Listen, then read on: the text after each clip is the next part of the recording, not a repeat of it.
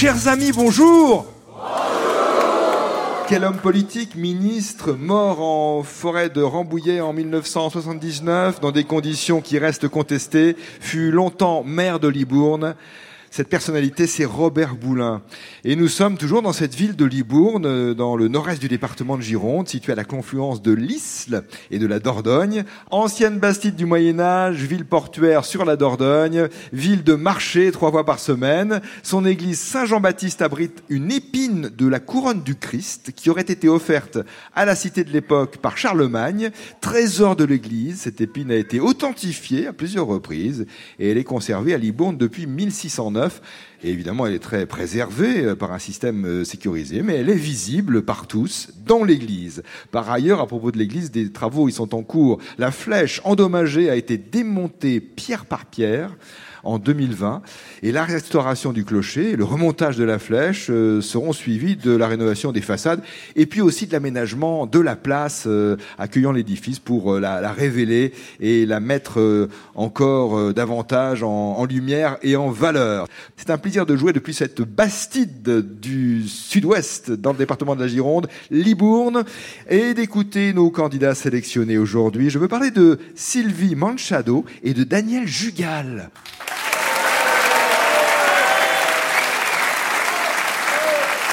Bonjour Sylvie. Bonjour Nicolas. Vous avez un grand sourire, ça veut dire que vous êtes contente d'être là, que, vous avez été heureuse d'entendre parler de votre ville. Mais vous n'habitez pas ici, euh, tout à fait Libourne Pas, pas loin. fait, pas très loin, à Nérigeant. Qu'est-ce qu'il y a à voir à Nérigeant euh... J'adore poser cette question. Une église du XIIIe euh, siècle? Oui. Quel est votre métier à vous, Sylvie? Ça dépend des jours. Ça dépend des jours, d'accord. Et aujourd'hui, par exemple, à part le fait que vous jouez au jeu des mille euros, ce qui n'est pas un métier. Oui, non. Euh, aujourd'hui, euh, céramiste. Céramiste, d'accord. Mais que faites-vous? Quels objets fabriquez-vous? Euh, je... Moi, je travaille la porcelaine et je fais essentiellement des bols de différentes tailles et voilà que je décore. je travaille beaucoup le décor. Vous peignez vous-même? Vous décorez vous-même? Oui, oui, je fais tout. C'est moi qui fais tout. Et vous utilisez du kaolin alors pour la porcelaine? Ben, Dans la porcelaine, oui, il y a beaucoup de kaolin. Beaucoup de kaolin. Mm. Mais pourquoi euh, dites-vous que ça dépend des jours? Parce que c'est pas évident euh, de gagner sa vie en tant que céramiste. Et euh, du coup, moi je suis en. Enfin, c'est une reconversion céramiste. Et avant, j'étais ergothérapeute. Mm. Et je le suis encore certains jours. Sylvie, bonne chance au jeu de France Inter avec Daniel Jugal. Bonjour Daniel, comment ça va? Bonjour Nicolas, ça va bien. Ça va bien jusqu'à présent. Vous habitez le Bousca? Ah oui, le Bousca, c'est loin d'ici. En gros, 35 km. Que faites-vous? Ça dépend des jours, vous aussi, non? Ah oui. Oui. Je bricole, ça peut être n'importe quoi. Euh, Vraiment n'importe quoi? Ah, n'importe quoi. Vous faites n'importe quoi? Ça peut être de la plomberie, de, la maçonnerie, du papier peint, euh, de l'isolation, n'importe quoi. En fonction, dans ce sens-là, oui. En fonction des, besoins, des nécessités. et du jardinage. Ah ben voilà. Et le rugby, quand même, vous avez ah. assisté à des matchs de la Coupe du Monde À tous les matchs à Bordeaux, là, j'avais des billets, j'ai vu les cinq matchs. C'est bien. Ouais. Il y avait une super ambiance. Ah oui. Oh là là. Oh là là, oui. Et, les, les, stades étaient pleins. Hein. Oui. Sylvie Manchado, Daniel Jugal, le duo du jour sur France Inter. Première question bleue.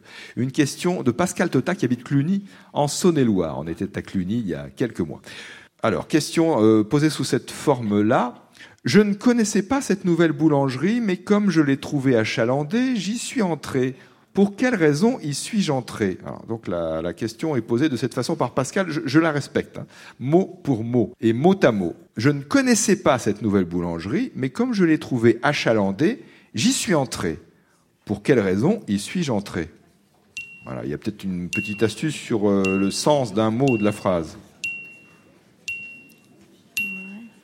Voilà, dans un français bien utilisé, le chaland, c'est le client. Donc il a dû voir des clients dans la boulangerie, il y est allé aussi. Et eh, c'est ça, il a dû se dire le pain et les pâtisseries sont bonnes. Et donc, et les viennoiseries. Et donc j'y vais parce qu'il y a du monde. En effet, vous avez très bien dit les choses, Daniel. Si on s'en tient au sens strict, même si parfois maintenant il y a une, autre interprétation, ça dévie comme vous dites, c'est vrai. Bon, après le langage peut se changer, les significations aussi, en fonction des usages. Mais une boutique achalandée au sens strict et originel, c'est une boutique fréquentée par de nombreux chalands, en effet, qui sont les clients. Question bleue de Marguerite Rabreau à Chaland. Tiens, c'est drôle, hein Le hasard des choses. Chaland, mais alors là, c'est le, le chaland, le, le client, c'est avec un D à la fin, Et là, et la. Chaland, c'est un S, c'est ça, c'est H A 2 L A N S pour le nom de cette commune de Vendée. Dans l'Église catholique, quel est ce mot utilisé pour désigner une cérémonie religieuse qui célèbre la mémoire d'un défunt lors de son enterrement ou pour une messe de souvenir Et c'est un terme utilisé en, en musique aussi, musique sacrée.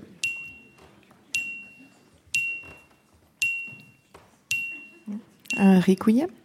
Un requiem, c'est bien ça. Ou messe de requiem. Question bleue de Marie-Noël Gondard à Roanne, dans le département de la Loire. En quelle année a été construit et en quelle année a été détruit le mur de Berlin? Question double, deux années à trouver. Donc construction, érection du mur et euh, en quelle année est-il tombé? Commençons par sa construction, son édification. La construction août 61, si ma mémoire est bonne, c'est en août. Oui. Et la démolition en 89. Quel mois Novembre. En novembre. Eh, Bravo, bonne réponse complète. 61, 89, le mur de Berlin. Maintenant sur France Inter, une question blanche d'Isabelle Beck d'Avidian à Saint-Cyr-l'École dans les Yvelines. Cet orange comporte à la base une excroissance, comme une sorte de deuxième petit orange, un genre d'embryon de fruit formé à l'intérieur et qui, vu de l'extérieur, évoque un ombilique. Quel est le nom de cette variété d'orange Elles sont très bonnes d'ailleurs en général, ces oranges. Et bientôt, ce sera la saison des navelles. Les navelles, ces oranges. Car navel signifie nombril en anglais. Voilà pourquoi on a appelé ainsi ces oranges.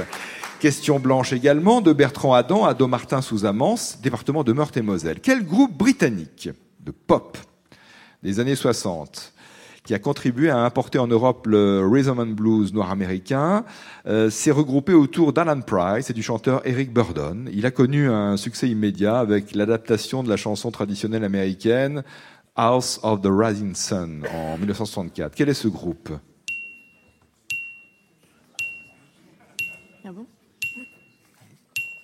The Animals The Animals, c'est tout à fait ça. Bravo Sylvie et Daniel.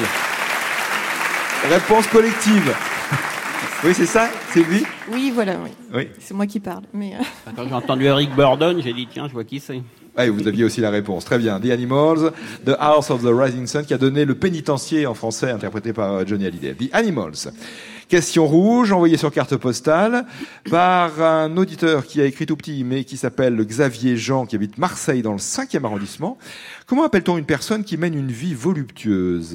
Et ce mot, parce que évidemment il y a plusieurs noms qui pourraient coller à cette définition et à ce type de personne, mais ce mot vient d'une ville italienne, de celui d'une ville italienne fondée en 720 avant Jésus-Christ, célèbre pour la vie justement voluptueuse des habitants. Donc quel est le terme qu'on emploie pour euh, parler d'une personne qui mène une vie voluptueuse? Quand on s'en tient à l'origine italienne à propos de cette ville antique Je pense à un sybarite. un sybarite avec un Y au début. S-Y-B-A-R-I-T-E. Sybarite. Personne qui aime le confort, qui aime euh, le luxe, euh, qui aime le raffinement. Euh, Parfois, d'ailleurs, on fait référence à ce, à ce peuple qu'on disait corrompu. Et c'est le mot sybarite. Bonne réponse. Félicitations pour ce beau parcours. Voulez-vous tenter le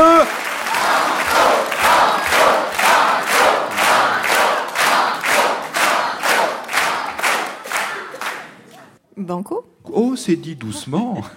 Pardon. Alors un petit banco alors. C'est un petit banco, un petit banco pas trop difficile, Voilà. alors qui pourra vous rapporter alors euh, qu'est-ce qu'on va dire, 50 euros, si c'est un petit banco. C'est un petit alors. hein. Ah oui, mais on négocie, hein, oui c'est ça. Comme on dit, il est pécagne alors. ici. Ou, il est comment Il est pécagne. Il est pékin, c'est-à-dire il est radin. Il est petit, non Ah, il est petit, d'accord, d'accord, très bien.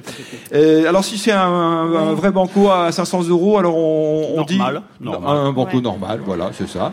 Et alors dans ces cas-là, on fait un banco normal. Voilà. Et donc Et normalement, si vous on dites- gagne les sous, on ira faire un banquet. Ah oui aussi, vous pouvez, ça peut marcher également. Et donc, alors vous nous dites que vous tentez le Banco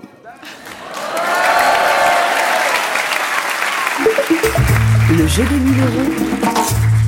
Nicolas Toufflet. Sylvie et Daniel sont avec nous. Sylvie est céramiste. Enfin bon, euh, ça dépend des jours.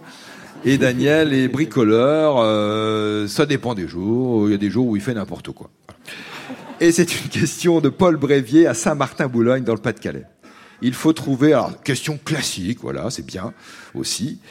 Euh, il faut trouver deux noms de chefs-lieux de département français qui s'écrivent en trois lettres. Alors, il faut donner leur nom et celui du département. C'est un exercice euh, int- intéressant. hein. On fait travailler un petit peu le- les, les cervelles euh, et puis tout ce qu'on sait.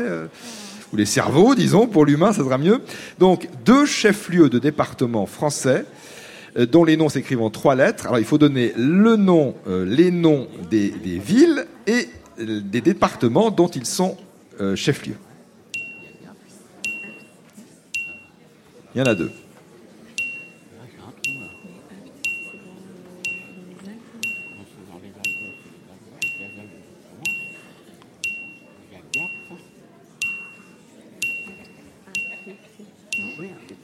Je rappelle, deux chefs-lieux de département qui s'écrivent en trois lettres. Quels sont ces deux chefs-lieux et de quel département sont-ils les chefs-lieux?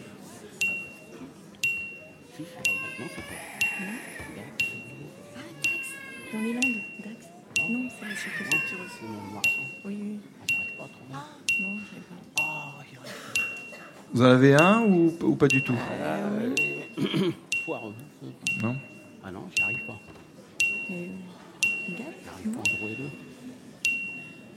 Sylvie et Daniel, c'est le moment de répondre. Non Vous n'y arrivez pas Bon, euh, euh, j'essaierai. euh, Gap, Gap, oui.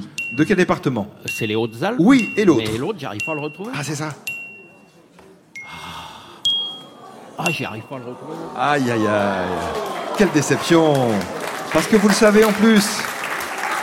C'est Pau. C'est Pau. Ah, c'est Pau. Voilà. Pyrénées-Atlantiques, c'est ça.